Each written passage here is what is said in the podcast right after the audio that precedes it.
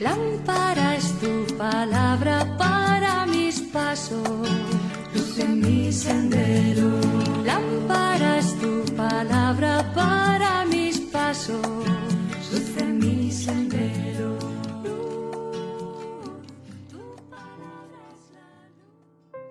Del Evangelio según San Juan capítulo 16 versículos del 20 al 23. En aquel tiempo dijo Jesús a sus discípulos, Les aseguro que ustedes llorarán y se lamentarán, mientras el mundo se divierte. Estarán tristes, pero esa tristeza se convertirá en alegría. Cuando una mujer va a dar a luz, siente tristeza porque ha llegado su hora. Pero cuando ha dado a luz al niño, ni se acuerda de la angustia por la alegría que siente de haber traído a un hombre al mundo. Así ustedes ahora están tristes, pero volveré a verles y se alegrarán, y nadie les quitará su alegría. Ese día no me preguntarán nada. Palabra del Señor. Gloria a ti, Señor Jesús.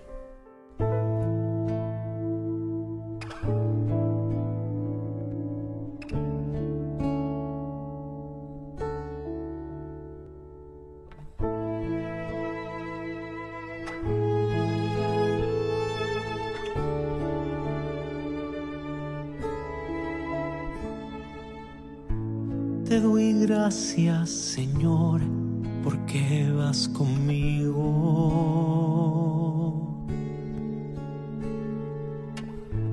Tu palabra es mi fuerza en el camino.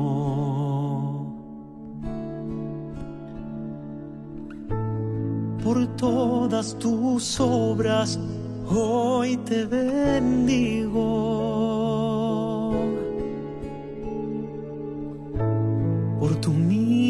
Misericordia y tu amor infinito. Por todo lo que has hecho tú en mí, vengo ante ti para agradecer todos los proyectos de tu corazón. Me ofrezco otra vez, me entrego a ti, Señor, te quiero bendecir.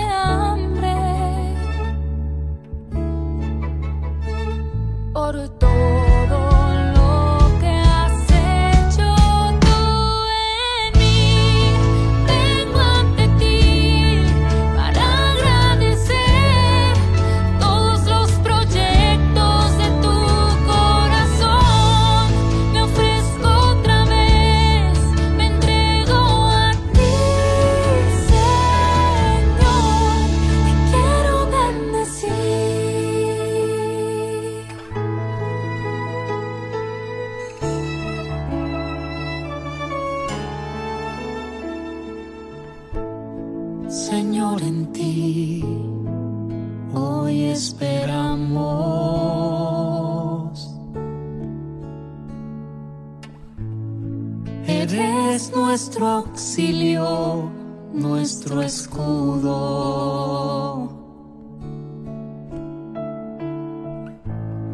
Contigo se alegra nuestro corazón.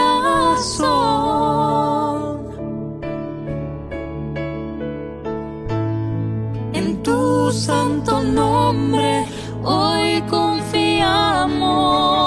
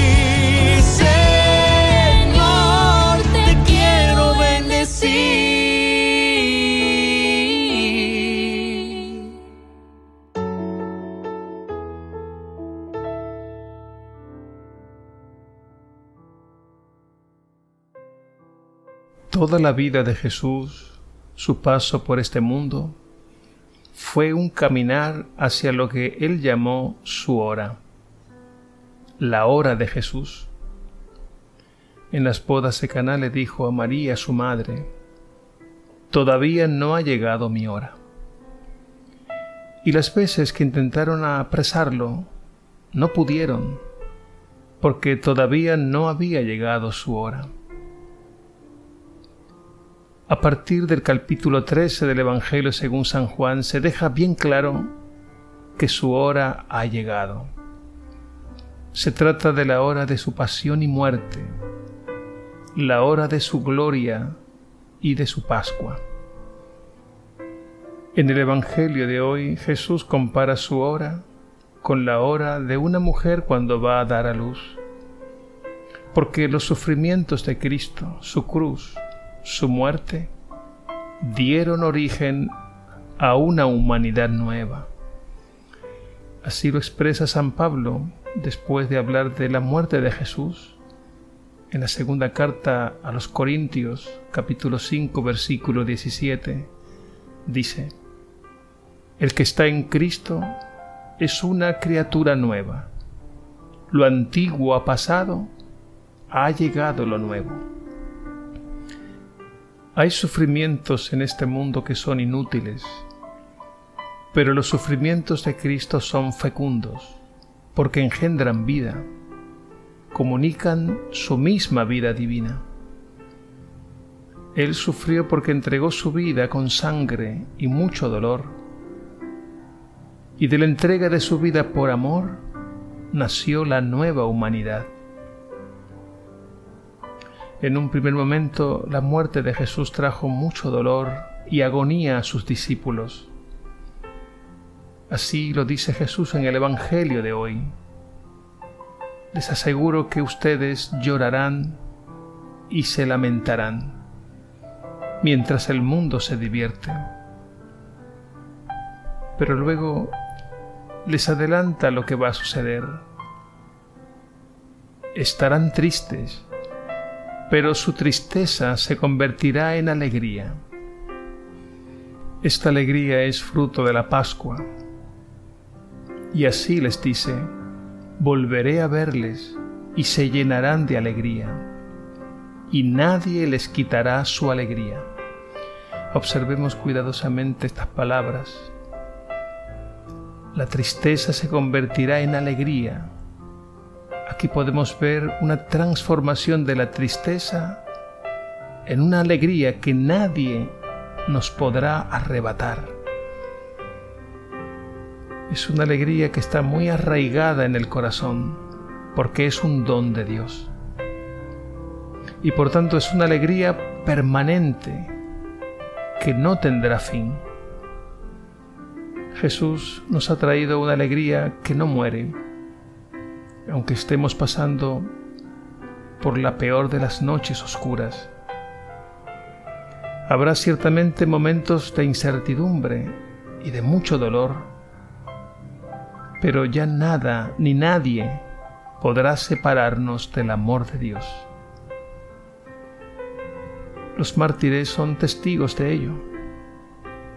Recuerdo la carta de despedida de los jóvenes claretianos, mártires de Barbastro, en la que expresan antes de morir esta santa alegría y nos dicen, morimos todos contentos, sin que nadie sienta desmayos ni pesares.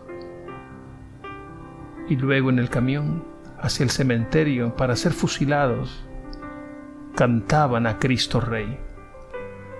Ellos experimentaron una muerte fecunda porque estaban unidos a Cristo. Dieron el testimonio del mayor amor siguiendo las huellas de Jesús.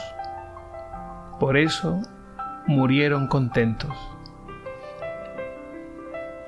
Así también nosotros cada día experimentamos que nuestra vida es fecunda cuando nos unimos a Cristo y lidiamos con toda suerte de tentaciones y pruebas. Es entonces cuando las lágrimas y los sufrimientos se nos vuelven en bienaventuranza, como predicó Jesús en el Sermón de la Montaña, Mateo 5. La cruz de Cristo es árbol de vida, porque Él es el Señor de la vida él tiene poder para hacer nuevo el universo entero. Así como cambió el agua en vino, cambia nuestro vestido de luto en vestido de fiesta. Jesús nos ha traído una alegría que es más fuerte que todos los sufrimientos de esta vida. Y esa alegría es fruto de su amor gratuito y generoso, que no tiene límites porque es el mismo amor de Dios, manifestado en su humanidad sacrificada y ahora resucitada y gloriosa. Y esta alegría tiene sabor de salvación, como dice San Pablo, por pura gracia estamos salvados. Efesios 2.8. Y es también fruto de su presencia permanente en medio de nosotros, hasta el final de los tiempos. Esta alegría pascual es la nota distintiva del discípulo o discípula, de aquel o aquella que ha encontrado el mayor de los tesoros, que ha experimentado el más grande amor, que ha nacido al mundo nuevo de los bienaventurados, dichosos y felices hijos de Dios.